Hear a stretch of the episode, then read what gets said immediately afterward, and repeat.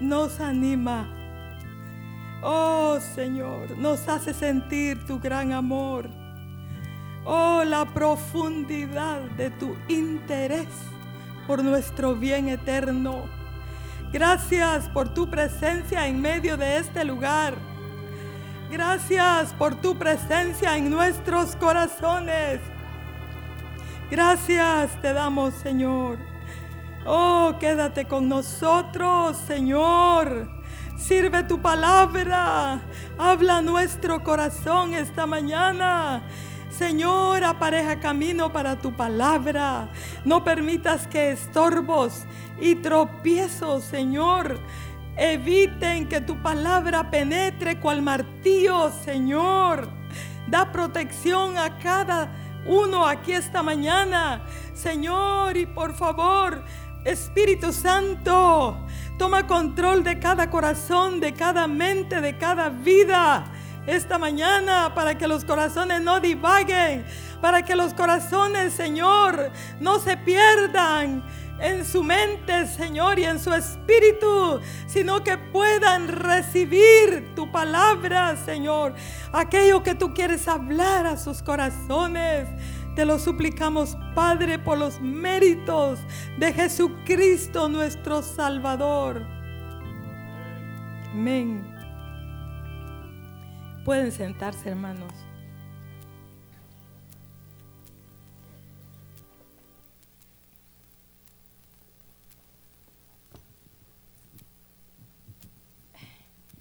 Yo quiero compartir esta mañana sobre el tema que nos ayuda a tener encuentros con Dios. ¿Qué nos ayuda a tener encuentros con Dios?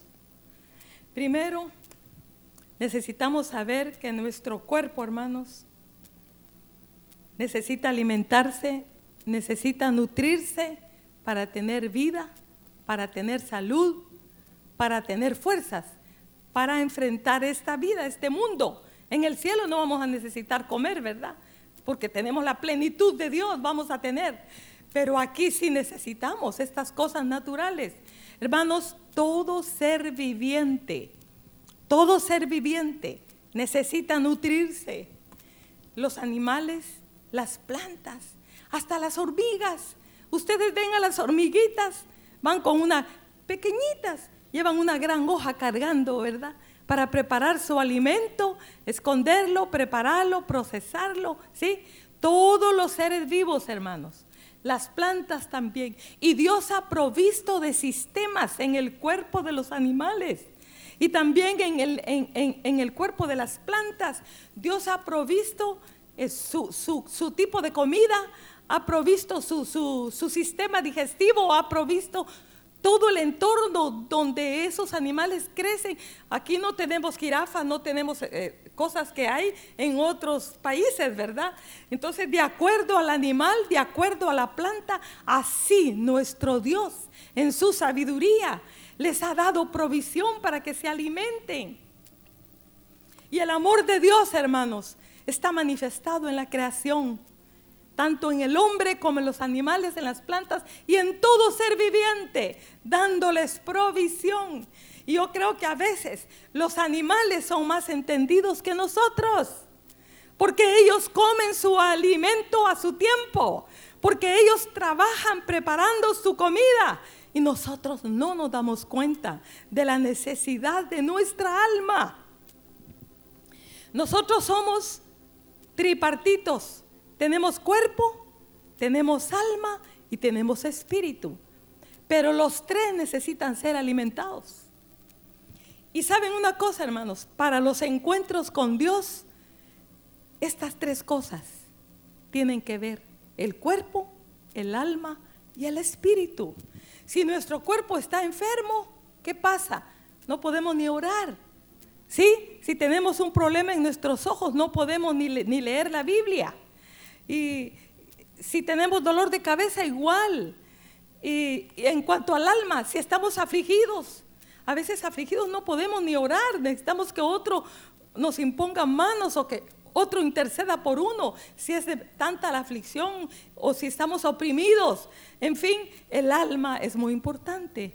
Y el espíritu también, si estamos afectados con espíritus malos, si nuestro espíritu está afectado porque nos hemos metido en lugares incorrectos o hemos hecho cosas que ha abierto puertas a espíritus de las tinieblas, entonces tampoco puede recibir eh, la presencia del Señor. Es un estorbo, es un tropiezo.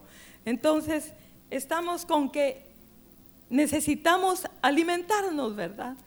Y Dios ha provisto, hermanos, una fuente de vida abundante para nuestro provecho, para nuestro sustento, para nuestro bien. Romanos capítulo 3, versículo 11 dice que no hay quien entienda, no hay quien busque a Dios. Hermanos, así somos. No pensemos en el mundo, pensemos en nuestra naturaleza, que así somos. De por sí, de nuestra propia propio deseo, no buscamos a Dios. No, a la carne, al hombre natural le cuesta. Es más fácil entretenernos en otras cosas que buscar a Dios. Entonces, dice Romanos, no hay quien entienda. Todos se hicieron inútiles, se desviaron. No hay ni siquiera uno que busque a Dios, dice Romanos 3. Entonces, con ese entendimiento, hermanos, de que no hay quien busque a Dios, de que nuestra naturaleza tiende al mal. Entonces, número uno, hermanos, necesitamos ser atraídos por Dios. Ser atraídos por Dios. Cantares 1.4. Vamos a ver qué dice Cantares 1.4. Pero en Cantares 1.4 la sulamita dice, atráeme, en pos de ti correremos. Y también dice allí, el rey me ha metido en sus cámaras. Y ahí qué pasa, nos gozaremos y alegraremos en ti. Y ahí en ese lugar nos acordaremos de tus amores más que del vino, con razón te aman.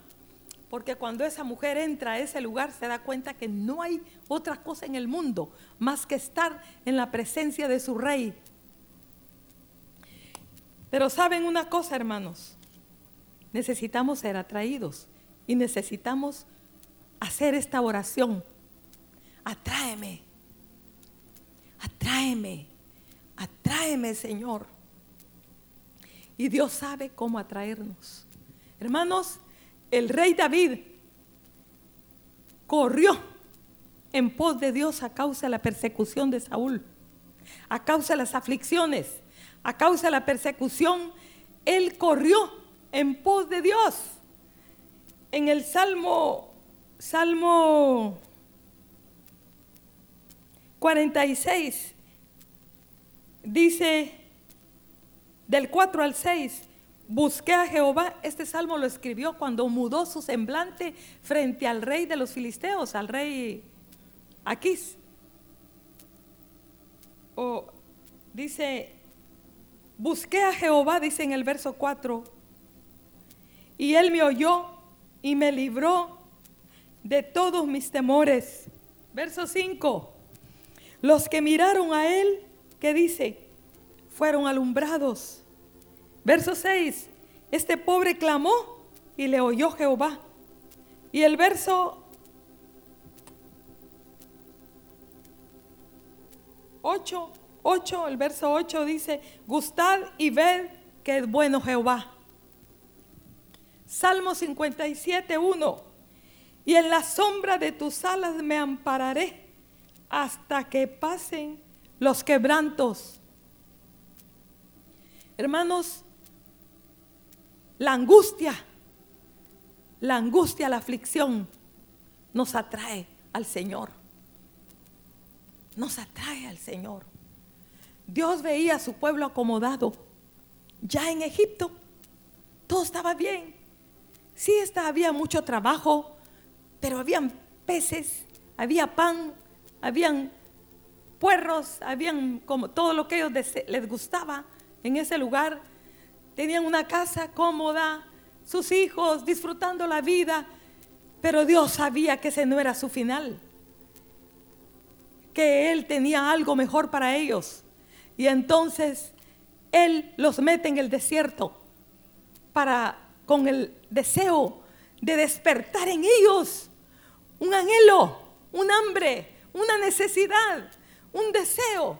Porque cuando somos confrontados en medio de la aflicción en que Dios nos mete, oh hermanos, nos hace correr en pos de Dios. ¿Sí? Aun cuando nosotros miramos que fue, era lo que Dios quería, que el pueblo viera su propia condición para que corriera a Él. Y así hace lo mismo Dios con nosotros, nos mete en aflicción para que corramos a Él por un cambio, para que sintamos la necesidad de un toque de su presencia. Y entonces ahí vamos a conocerlo y allí vamos a conocer nuestro propio corazón también. La esterilidad y la aflicción que trajo Penina a la vida de Ana la hizo correr a la presencia de Dios. Dice que esta mujer estaba triste por ser estéril, no comía, estaba desanimada, deprimida, porque su rival tenía muchos hijos, pero ella no tenía ni uno. Y estando en esa, su esposo le dice, Ana, ¿por qué no comes? ¿No te soy yo más que diez hijos? Y saben una cosa, hermanos, hay situaciones donde nadie nos puede entender, ni el esposo, y a los padres, ni los hijos, ni el pastor, nadie, nadie. A veces nos encontramos en una situación donde nadie nos puede ayudar y Dios nos mete en ese cajón, en esa cárcel, para que estando ahí nosotros corramos a Él. Y entonces esta mujer, estando en una de las veces, porque cada año subían asilo para presentar ofrendas, sacrificios, y dice que el Canda le daba una parte a cada uno de sus hijos, los hijos de Penina, pero Ana la consideraba y le daba una parte especial. Pero ella seguía triste y lloraba y no comía. Pero una de esas veces, hermanos, ella hizo algo diferente. Seguramente cada año regresaba con dolores de cabeza, triste y más deshecha y deprimida. Pero esta vez dijo no. Y ella se fue, se fue al altar. Ella se metió al templo y allí, hermanos, allí en ese lugar, ella se encontró con Dios y estaba orando tanto. Estaba orando tanto que Elí pensó que estaba ebria. Pero de ese lugar, ella salió diferente. Porque la palabra del Señor dice en el, en el capítulo 1 de 1 Samuel que después de ese encuentro, esta mujer salió de allí, se fue por su camino, comió y nunca más estuvo triste. Y ya no estuvo triste. Hermanos, eso hace los encuentros con Dios. Cuando Él nos atrae. Por eso Él a veces tiene que mandar la aflicción. Hermanos, los problemas, las circunstancias, la adversidad, las aflicciones, todo lo que nos acontece. Dios tiene un propósito que nosotros nos fijemos que Él está ahí, que nosotros nos demos cuenta que hay una provisión, que nosotros nos demos cuenta que no es el hombre, que no es el banco, que no es, no es el, el tío, que no es aquí, que no es allá, que es Él, la fuente de provisión. Entonces, atráeme, hagamos esa oración, atráeme y en pos de ti voy a correr cuando tú me atraigas. Dios tiene diferentes formas de atraernos, ¿verdad? Y ¿qué es la otra cosa que necesitamos hacer también? Necesitamos pedir hambre y sed, hambre de su palabra y sed de su presencia. ¿Saben por qué? Porque si nosotros tenemos hambre de su palabra, cuando estamos leyendo su palabra vamos a tener encuentros con Dios. ¿Por qué? Porque el Espíritu Santo va a levantar porciones y las va a hacer una realidad y nos vamos a poder apropiar de esos versículos que el Espíritu Santo alumbra, levanta y le da vida para que nosotros comamos, los abracemos y los hagamos parte de nuestra vida. Entonces necesitamos decirle, Señor, dame hambre, dame sed de tu palabra, hermanos, cuando se sienten a leer la Biblia. Eh, oremos, cuando nos sentemos, ¿verdad?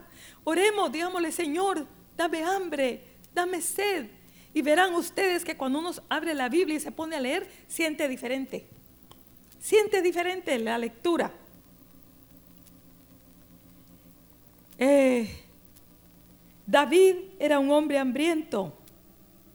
Salmo 119, versículo 92, dice, si tu ley no hubiese sido mi delicia, ya en mi aflicción hubiera perecido. Verso 97, oh cuánto amo yo tu ley, todo el día es ella mi meditación. Versículo 103, cuán dulces son a mi paladar tus palabras más que la miel a mi boca. Podemos decir eso de la palabra de Dios, hermanos. Verso 162. Me regocijo en tu palabra como el que haya muchos despojos. El Salmo 119 está lleno de expresiones del salmista, del amor que hay en su corazón por la palabra de Dios. Versículo 164 dice, siete días al día te alabo a causa de tus justos juicios. Pero era un hombre que tenía hambre de su palabra y sed de su presencia. El Salmo 42, 1 y 2 dice, como el siervo brama por las corrientes de las aguas, así clama por ti, oh Dios, el alma mía. Mi alma tiene sed de Dios, del Dios vivo. Entonces, hermanos, ¿qué tenemos que hacer? Tenemos que pedir, ¿verdad? Tenemos que pedir hambre y sed porque no tenemos. No tenemos, es obvio. Hubiera un murmullo, un río, una cosa, qué holocaustos, qué devocionales tendríamos en nuestros hogares en nuestra propia vida sería como un río, como dice la escritura, que el que cree en mí, con eh, ríos correrán de agua viva.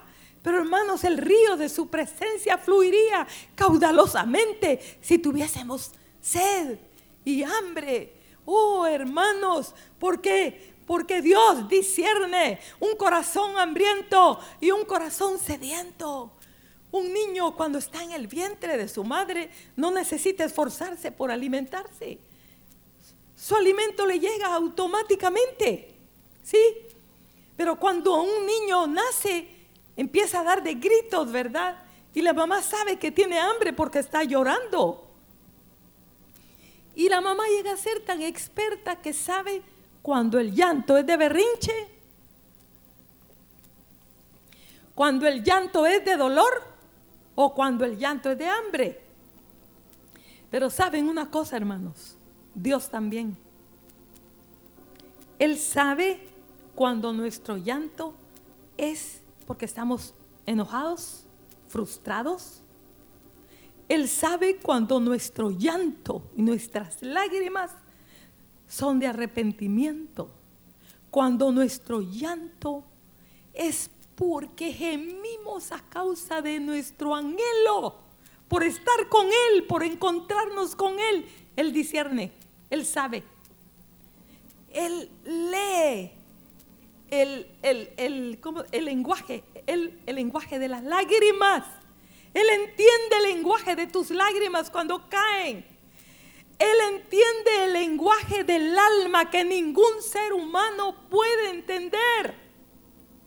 A veces no decimos palabras, hermanos. A veces gemimos. A veces solo levantamos las manos y derramamos lágrimas dependiendo la aflicción. Pero Dios discierne.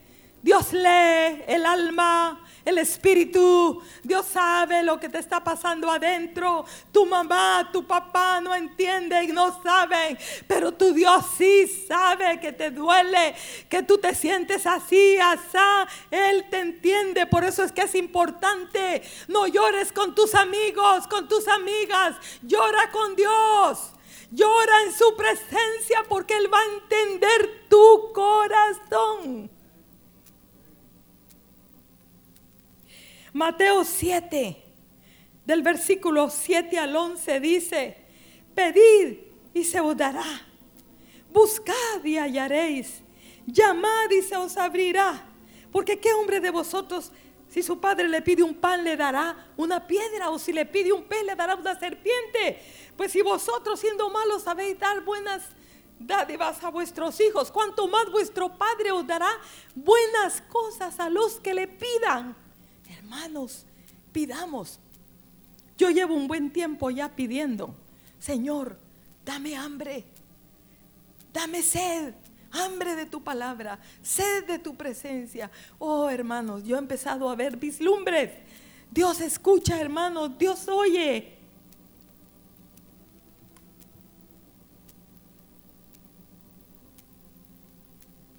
Entonces pidamos. Pidamos hambre de Él, de su palabra, de su presencia. Pero pidamos, pidamos creyendo, como dice Santiago, no dudando, sino creyendo que Él es un Dios bueno, que Él escucha, que Él atiende y que Él sabe que necesitamos tener hambre y sed para tener encuentros con Él. También necesitamos, hermanos, pasar tiempo en su palabra, meditando en ella, como dice el Salmo 1. ¿Qué dice el Salmo 1? Bienaventurado el varón. Vamos al Salmo 1, hermanos. Dice, bienaventurado el varón que no anduvo en consejo de malos, ni estuvo en camino de pecadores, ni en silla de escarnecedores se ha sentado. O sea, es bienaventurado el hombre que no pierde su tiempo. Fíjense, óiganlo bien. No pierde su tiempo en cosas vanas. No gasta su salud, su energía, su dinero en cosas vanas. No. Sino que en la ley de Jehová está su delicia. ¿Y qué dice? Y en su ley medita de día y de noche será como el árbol plantado junto a corrientes de aguas que da su fruto en su tiempo y su hoja no cae. Y todo lo que hace prosperará. Hermanos, entonces necesitamos meditar en su palabra. A mí me gusta a veces, yo no hago siesta en el día, no duermo en el día, pero pero me gusta cerrar los ojos eh, y meditar en las palabras que he memorizado. Gracias a Dios, gracias a Dios. Ya terminé la Biblia este año.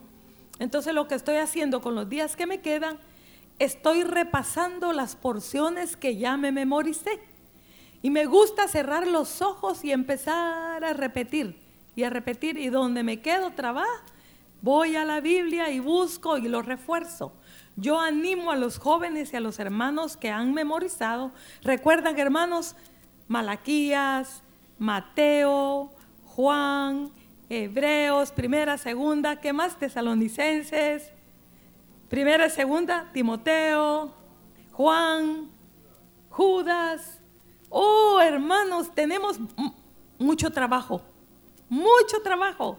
Yo los animo, yo lo he estado haciendo. Yo lo he estado haciendo y es una bendición. Regresen a esas porciones y ustedes se van a dar cuenta que ya olvidaron algunos versículos. Y si la quieren decir, taca, taca, taca, taca, taca, ya no lo dicen. Ya se traban, ya se quedan y uno ya lo perdieron. Sí, sí, sí, sí. Pero entonces he estado haciendo eso, ¿verdad? Cerrando mis ojos y repasando profecía de la palabra de Jehová contra Israel por medio de Malaquía. Yo os he hablado, dice Jehová, y ahí me voy. Y luego empiezo con Hebreos. Y ahí voy con Hebreos repasándolo. Hermanos, el salmista hacía eso.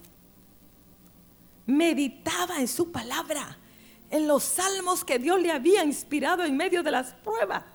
Y después los cantaba y meditaba en ellos, en la grandeza de su Dios. Entonces necesitamos también responder. Otro punto importante, hermanos, para tener encuentros con nuestro Dios. Necesitamos responder cuando Él toca nuestra puerta. Fíjense bien, cuando Él toca nuestra puerta. ¿Qué dice Cantares 5? Vamos a Cantares 5.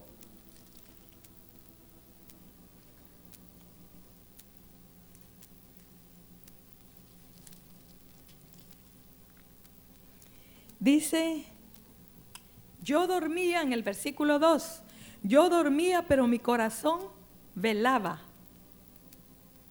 Miren, aquí se ve exactamente. Dice que el espíritu, ¿qué dice? Hermanos, ¿qué dice? Está dispuesto. No, ahí no dice eso. El espíritu está dispuesto, pero ¿qué dice de la carne? La carne es débil. Entonces, ¿qué le pasa? ¿Qué le pasa a ella? Ella estaba durmiendo porque su cuerpo estaba cansado, estaba ya acomodado en la cama, necesitaba descansar. Pero luego dice, ¿pero qué? Pero mi corazón velaba porque el Espíritu, hermanos, quiere comunión con Dios. Pero a veces el cuerpo es un estorbo. Yo dormía, pero mi corazón velaba. Es la voz de mi amado que me llama. Ábreme, hermana mía, amiga mía, paloma mía, perfecta mía porque mi cabeza está llena de rocío, mis cabellos de las gotas de la noche.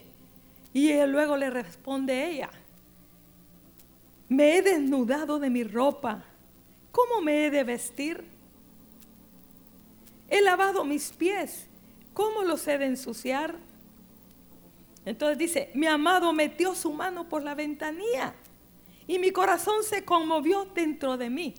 Miren, después de que el Señor empieza a intentar, nos quita el sueño, ¿verdad? Está tocando a la puerta. Y luego, pero uno se da una vuelta para el otro lado. ¿Y será el Señor o no será el Señor? Y luego nos damos otra vuelta para el otro lado. ¿Será es que me acosté tarde? ¿Será yo necesito dormir? Hay otro pensamiento, ¿verdad? Yo necesito dormir un poco más, mañana tengo que trabajar duro. Se da la otra vuelta. Ya la tercera vuelta ya está dormido, ya estamos dormidos. ¿Y qué pasa? Pero de repente volvemos a despertar a la hora. Y otra vez, aquel sentir como que será el Señor, no será. Y de repente nos conmovemos, decimos, no, yo quiero, quiero buscar al Señor. El Señor ya se fue. Y tratamos de orar, de orar, de orar, de buscarlo. Pero con ese, ese fuego que el Señor vino la primera vez ya no está. Él ya se fue.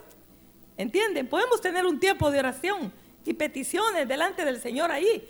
Y hasta hacemos peticiones. Pero no un encuentro glorioso como el que, como el que Él nos quería dar.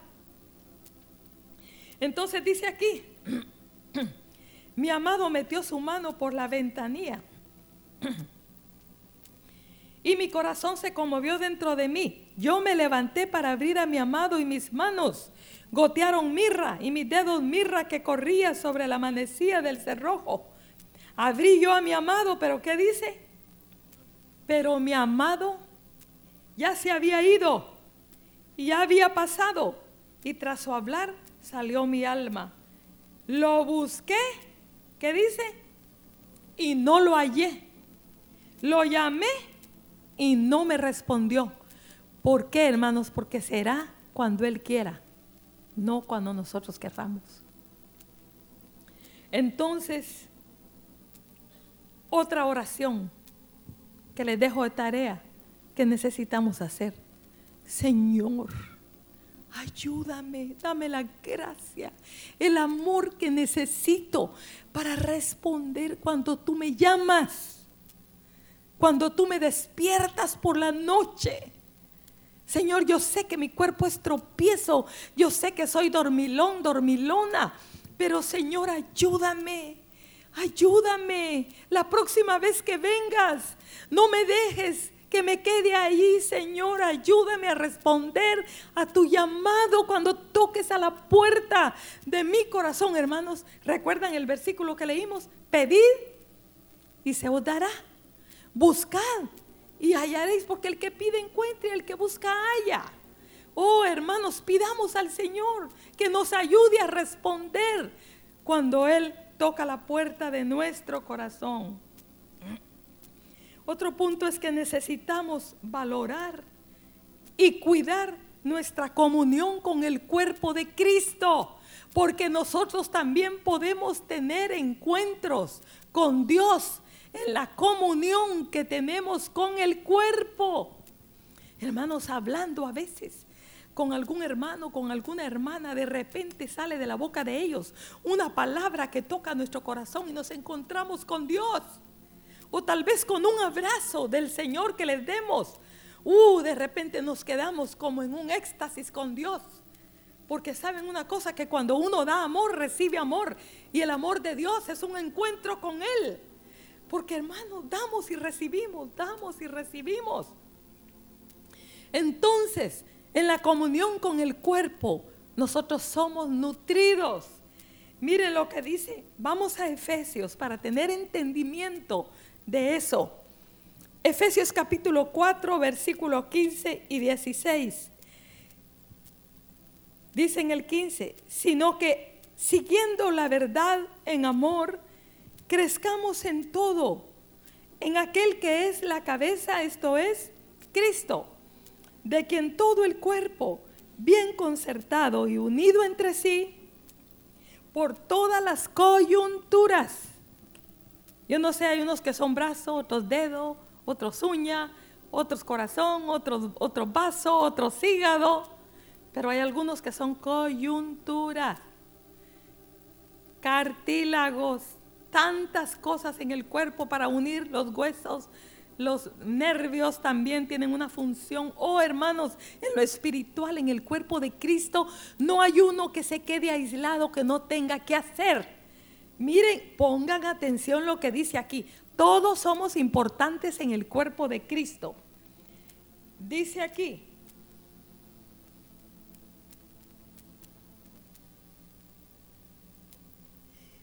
Por todas las coyunturas que se ayudan, ¿qué dice? mutuamente. ¿Según qué? Léanlo fuerte, hermanos.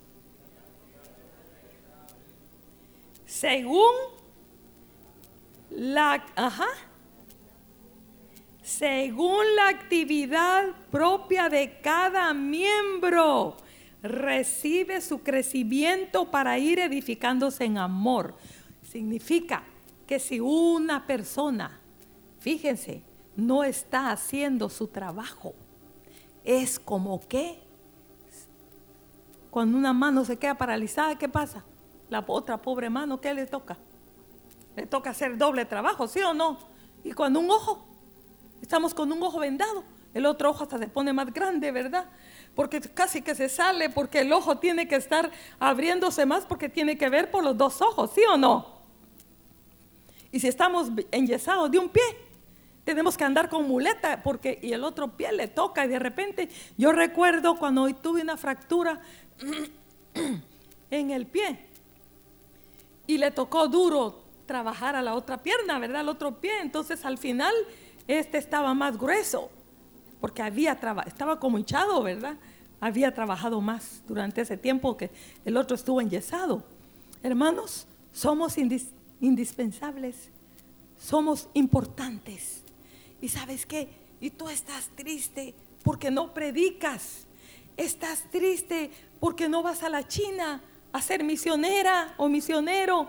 Estás triste porque no tienes dinero para dar a los ayudar en obras y todo. No te preocupes. Regocíjate porque solo averigua. Dile, Señor, yo quiero hacer lo que tú quieres que yo haga. Yo quiero ser hallado activo en mi función, ¿verdad? Y hay personas que lo único que Dios los ha puesto a hacer es a sonreír a los que están tristes. En el culto cuando salen. ¿Saben una cosa, hermanos? Hay un niño en Hebrón con el síndrome de Down. Es muy querido por todos en la iglesia. Este niño, su trabajo en este mundo es abrazar y sonreír. Fíjense que la mamá dice de que este niño tiene una peculiaridad. Y dice que cuando ve un, un, viejito o una viejita ahí por ahí tristes, corre y le va a dar un abrazo. Y a todo mundo que se le atraviesa en el camino, lo llevan en su carruaje, él sonríe, casi le estira los brazos. Ese niño está haciendo su función, sí o no, en el cuerpo de Cristo, ¿verdad? Hermanos, todos somos importantes y a veces hasta dejamos de asistir a la iglesia porque estamos enojados porque no me pusieron a hacer lo que yo quería hacer. Mejor no voy, mejor me quedo aquí viendo los programas por el computador. No, hermanos. Miren lo que dice. Lo que dice el Salmo, vamos ahí. El Salmo 133.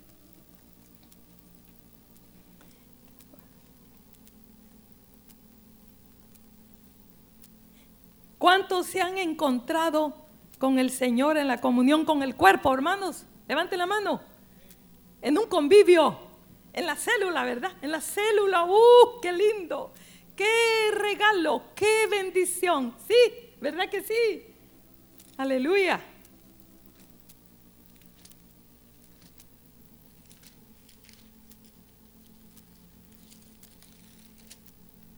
Mirad cuán bueno que dice y cuán delicioso es habitar los hermanos juntos en armonía. Es como el buen óleo. ¿Qué más dice? Sobre la cabeza. Aquí parémonos. Miren, aquí tengo un punto importante. Es de que nosotros necesitamos cuidar nuestra relación con el pastor. ¿Saben por qué? porque la bendición desciende de la cabeza. Fíjense bien, los que Dios ha puesto en autoridad espiritualmente están viviendo en la cabeza. Cristo en la cabeza, Dios en la cabeza. Pero en ese nivel de autoridad del que gobierna, el que Dios ha puesto por cabeza, espiritualmente está allí. No porque una persona sea perfecta, sea poderoso en palabras o en lo que sea. No, no, no, no. Porque si Dios lo puso allí, Dios respalda y su aceite y su bendición fluye a través de esa cabeza, a través de ese cuerpo. ¿Sí? Como dice aquí, eh, dice, es como el buen óleo sobre la cabeza, el cual desciende sobre qué?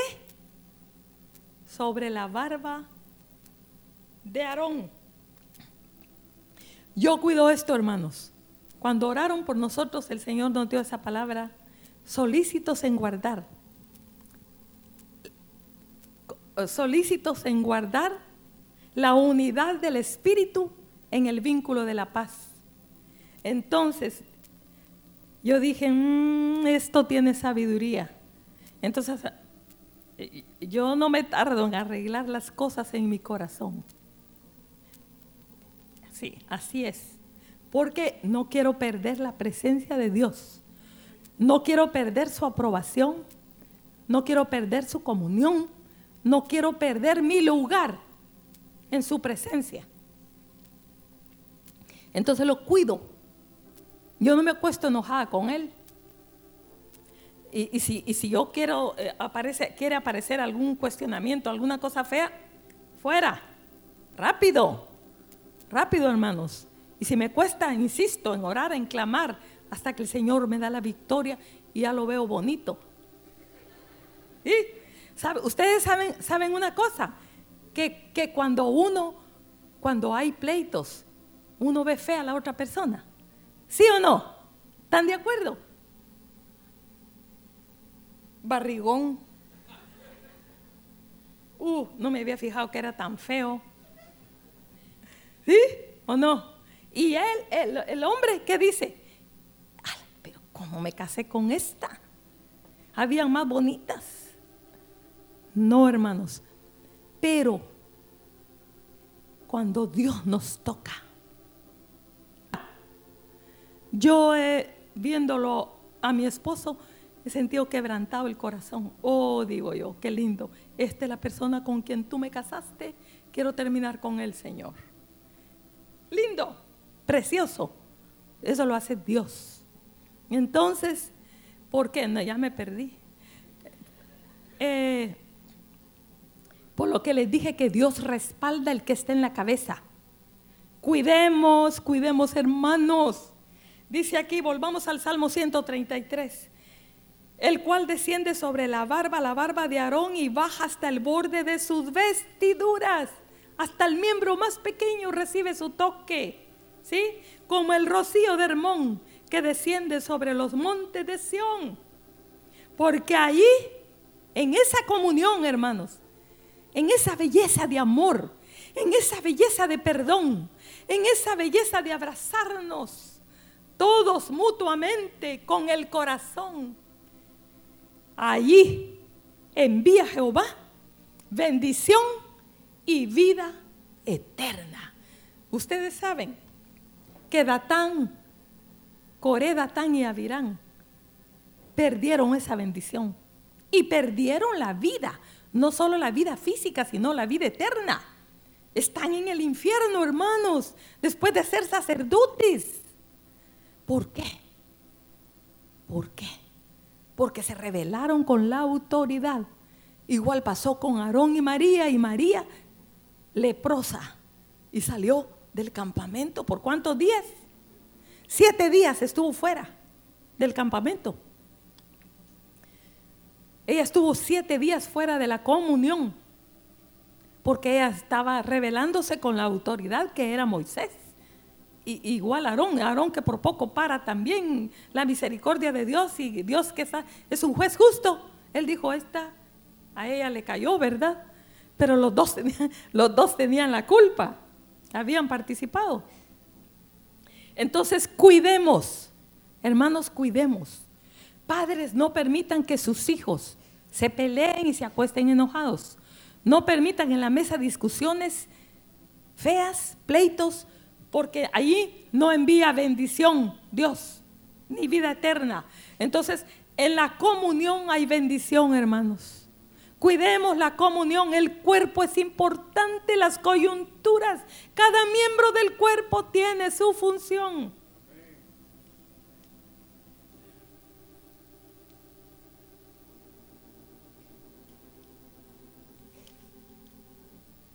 Bueno.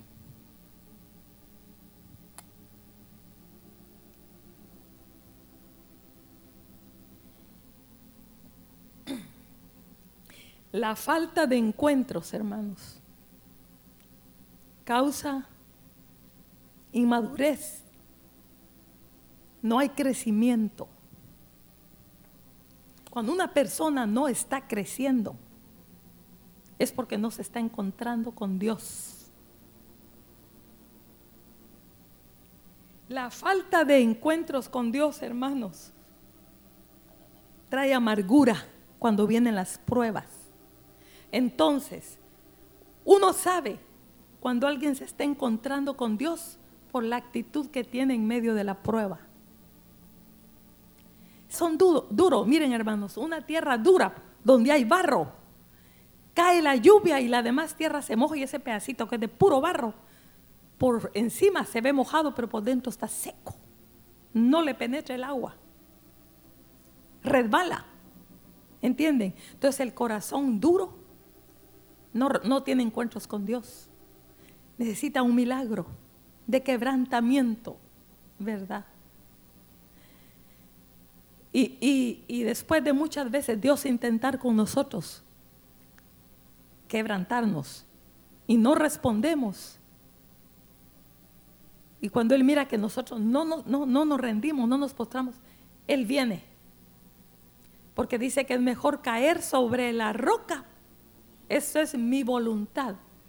Yo decido, yo digo, uh, yo necesito, me rindo. Pero cuando eso no sucede, yo me endurezco, me endurezco, me revelo, me revelo, me ensoberbezco, la roca viene para desmenuzar Entonces, un accidente, una enfermedad terminal, destruidos. estoy hablando en lo natural, físicamente.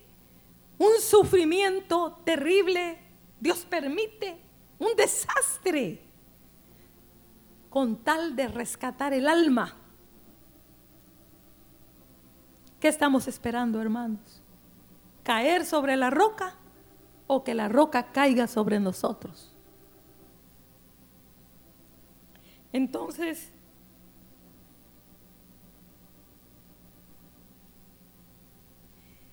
un corazón endurecido, su palabra no penetra. Otra cosa, la falta de encuentros con Dios y un corazón endurecido favorece el trabajo al enemigo. Él está contento, ¿saben eso? Cuando no nos encontramos con Dios porque somos presa fácil de sus fechorías, de sus artimañas y de sus planes. Ajá. Él tiene miedo cuando un cristiano se está encontrando con Dios, porque tiene puerta cerrada. Pero cuando un cristiano está endurecido, está acomodado, está flojo, está tibio, vive la vida así como el simple.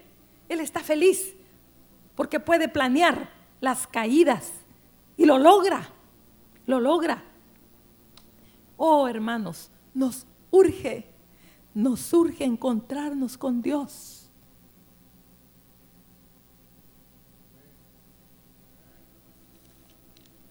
Los encuentros con Dios, hermanos, traen un corazón contrito y humillado. ¿Cómo entró María a esa sala donde lloró y lloró y lloró hasta vaciar su, su, su, depósito de lágrimas a los pies de Cristo. Y lloró y lloró. Esa mujer, oh hermanos, ¿cuántos han llorado en la presencia de Dios? Pero llorado, llorado, un toque del Señor. Sí, ¿verdad? ¿Verdad cómo se siente? Oh, uno siente que lo verde está más verde. A todos los mira bonitos. Uno siente que la vida, todos los problemas se acabaron. Porque saben una cosa, hermanos, lo que hace los encuentros con Dios arregla las cosas por dentro. Nosotros estamos al revés. Queremos arreglar los problemas por fuera, pero como por dentro no hemos arreglado los problemas, entonces lo de afuera no funciona. Y aun cuando lo de afuera se arregle, nos seguimos sintiendo insatisfechos, inseguros, afligidos, descontentos. Oh hermanos, pero cuando adentro todo está bien. No sé qué sucede, pero... Oh, qué, qué tremendo, hermanos, qué tremendo. Yo recuerdo en una ocasión, bueno, teníamos un tiempo deseando, yo decía, me encantaría eh, servir al Señor, salir, pastorear, porque éramos copastores, ¿verdad? Pastores adjuntos en Hebrón.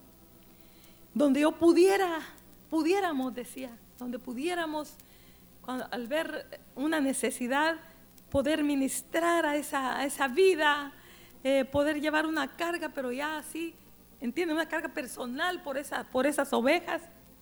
Y así, así, y yo veía que otros mandaban, otros los ponían aquí, allá y aquí, allá.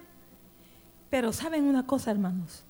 Un domingo en la mañana yo tuve un encuentro con el Señor. Y lo recuerdo bien. Y estaba la hermana Bárbara a la par mía. Tal vez ella ni lo recuerde, ¿verdad? Eh, y yo me volteé así. Estábamos en un tiempo, en el tiempo de oración. Y me acerqué más a ella y le dije, hermana Bárbara, le dije, si nunca nos mandan a ningún lugar, para nosotros, para mí va a estar bien. Lo que el Señor quiera hacer con nosotros y donde Él nos quiera poner. Pero era una cosa, hermanos, todo estaba arreglado. No había por qué estar yo pensando en lo que quería, porque adentro todo había sido arreglado con ese encuentro que yo tuve con Dios. Estaba yo contenta de saber que lo que Dios escogiera para mí era lo mejor. Y saben una cosa, como al mes, dos meses, nos enviaron para acá. Fíjense, cuando ni siquiera estábamos pensando que nos iban a mandar. Entonces, hermanos, el encuentro con Dios nos quebranta, nos pone bonitos.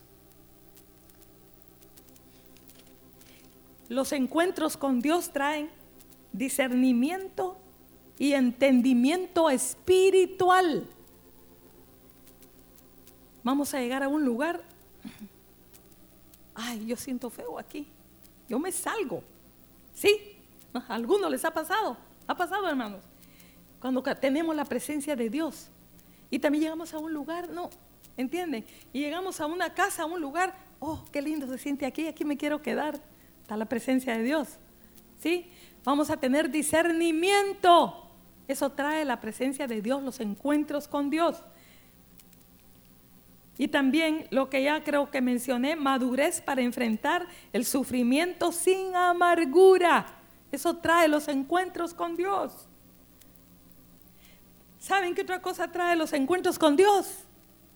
Los encuentros con Dios también producen más sed y más hambre. Por eso, como dice la palabra, al que tiene, ¿qué dice? Le será dado más. Y el que no tiene, aún lo que tiene, le será quitado. Entonces yo estoy buscando al Señor, me encuentro con Él y lo sigo buscando. De repente, ¿entienden? Quiero llegar más temprano al culto. En lugar de decir, mm, quiero ver, no, mejor voy a llegar cuando ya haya pasado la oración. Porque qué pesado es estar ahí de rodillas media hora. De aquí que empiezan a cantar. Entonces, venimos tarde, esperamos afuera o en el carro, ¿verdad? Viendo el celular. Hasta que llega el tiempo en que abren la puerta para entrar a la alabanza. ¿Sí? Pero el sediento y el hambriento, oh hermanos, no, no haya cómo.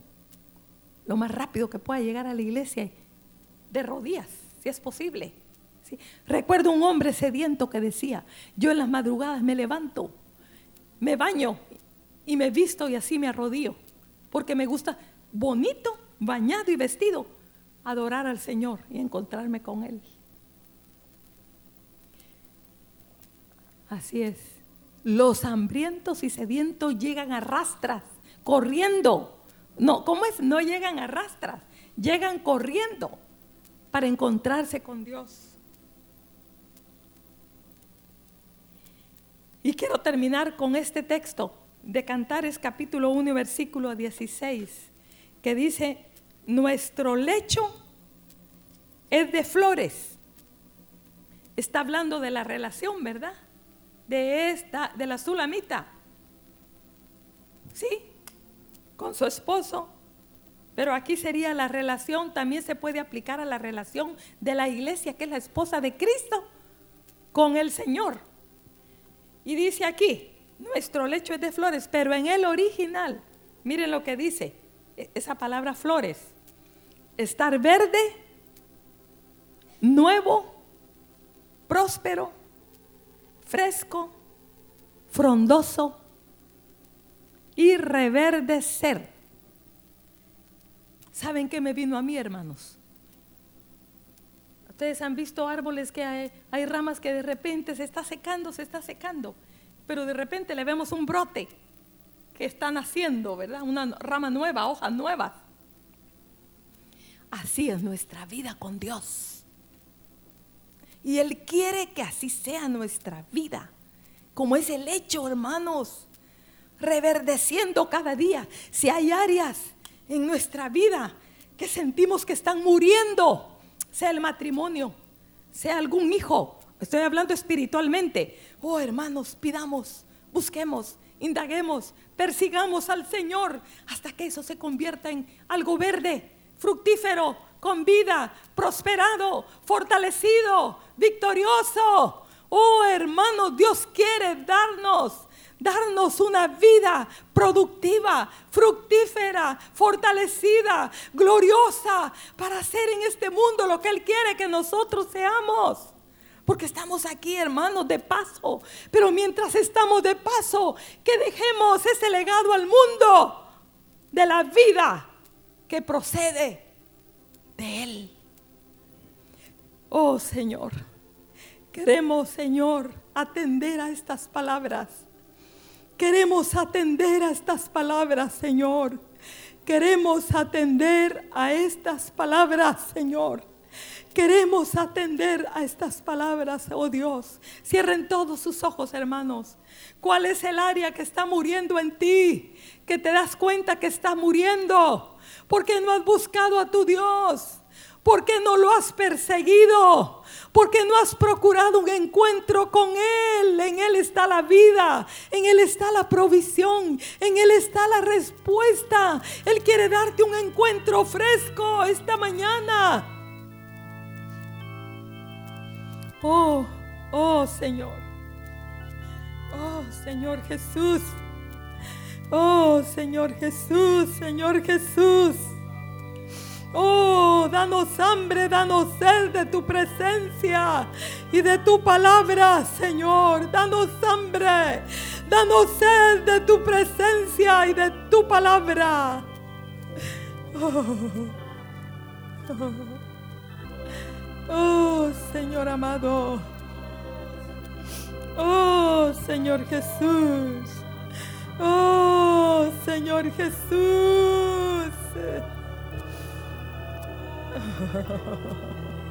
Espíritu Santo, quebranta los corazones, redarguye, constriñe, compunge.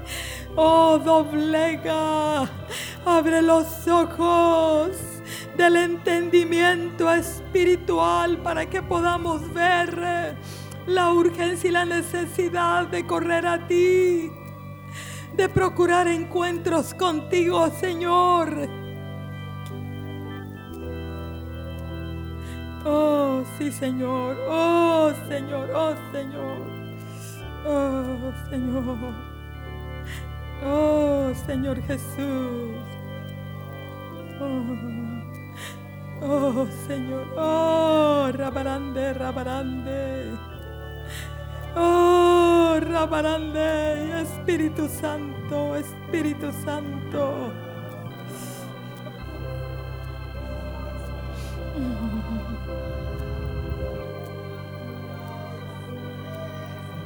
Oh Señor, atráenos este día, esta mañana. Atráenos, Señor, atráenos. Oh, atráenos, atráenos, atráenos.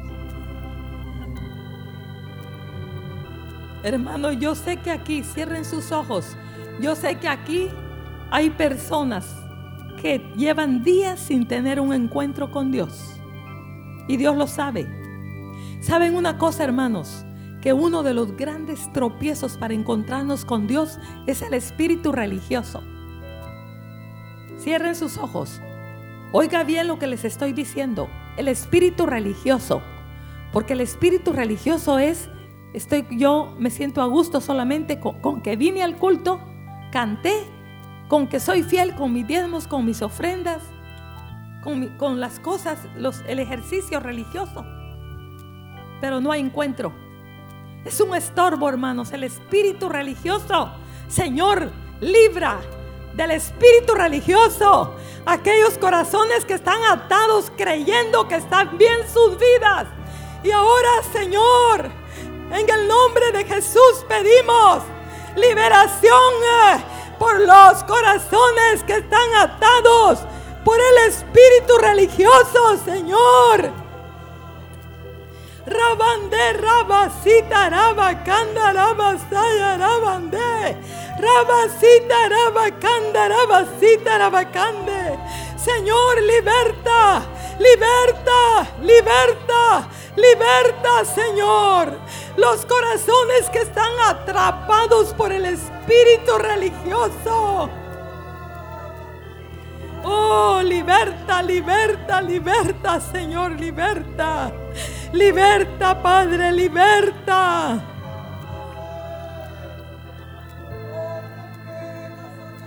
Oh, sí, Señor. Liberta, liberta, Padre, liberta, Padre, liberta.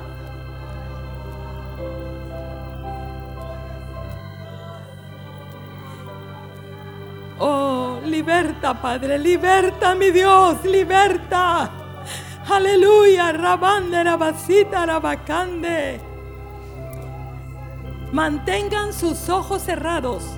Mantengan sus ojos cerrados. También otro enemigo.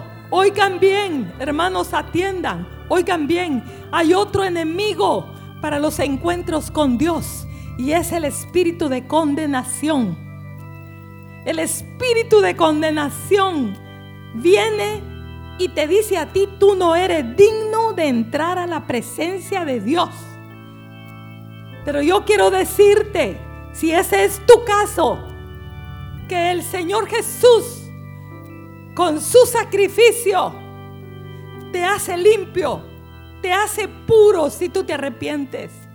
Y el pecado no tiene más poder sobre ti es lanzado a lo profundo de la mar. La sangre de Jesucristo, su Hijo, nos limpia de todo pecado. La palabra del Señor dice, hijitos míos, estas cosas os escribo para que no pequéis. Pero que si alguno hubiere pecado, abogado tenemos para con el Padre a Jesucristo el justo. Yo te digo esta mañana, Él es la propiciación por tu pecado. Y el espíritu de condenación no tiene ninguna autoridad, ningún poder, ningún dominio sobre ti. Si tú te arrepientes y aceptas la sangre del cordero como limpieza y purificación de tu alma. Ahora, Señor, ahora, Señor, saca fuera ese espíritu, ese espíritu de condenación de las vidas que están siendo estorbadas para encontrarse contigo. Oh Señor, oh reprende Señor, saca de las vidas. Oh Señor, ese espíritu que viene para condenar. Da liberación a esas almas. Concédeles el don del arrepentimiento Concédeles que corran a ti, Señor. Porque tú dices que el que a ti viene, tú no le echas fuera. Tú no le echas fuera, tú le recibes. Oh, acércate pues confiadamente al trono de la gracia, al oportuno socorro. Él te está esperando. Él te está esperando para que, limpiarte, para perdonarte, extender su mano a ti, extender su cetro.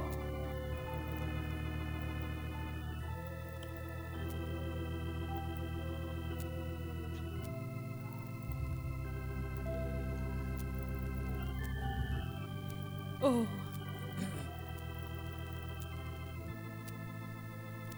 Ahora sí como están con sus ojos cerrados, con sus ojos cerrados aquellos que llevan días, tal vez meses, no sé cuánto tiempo, sin tener un encuentro con Dios. Ahorita el Señor quiere dártelo. El Señor está pasando por allí. El Señor se está acercando y te pregunta cuánto tiempo llevas. Yo quiero encontrarme contigo. Yo estoy tocando ahora la puerta de tu corazón yo quiero darte agua fresca. Oh, eres tu caso, es tu caso. El Señor está pasando por las bancas, por las sillas. Y se está acercando si tú quieres un encuentro con tu Dios. Él quiere dártelo. Abre tu corazón. Abre tu corazón. Perdona lo que tienes que perdonar. Oh, acepta. Acepta la bendición de tu Dios. Toma su mano. Ahora Él la está extendiendo a ti. Toma su mano. Toma su mano, toma su mano. Oh, rabanda rabasita rabacanda rabasaya. Rabanda rabasita rabacanda rabasaya. Oh, rabanda rabasita rabacande. Oh, llora, sigue llorando porque Él te está lavando. Sigue llorando porque Él te está limpiando. Sigue llorando porque Él te está perdonando. Sigue llorando, es su presencia. Oh, sí, Él está allí para darte algo fresco, para darte algo nuevo, para reverdecer tu relación y comunión con Él. Oh, rabarandere, rabasande. Rabarandere, rabasia, rabarande.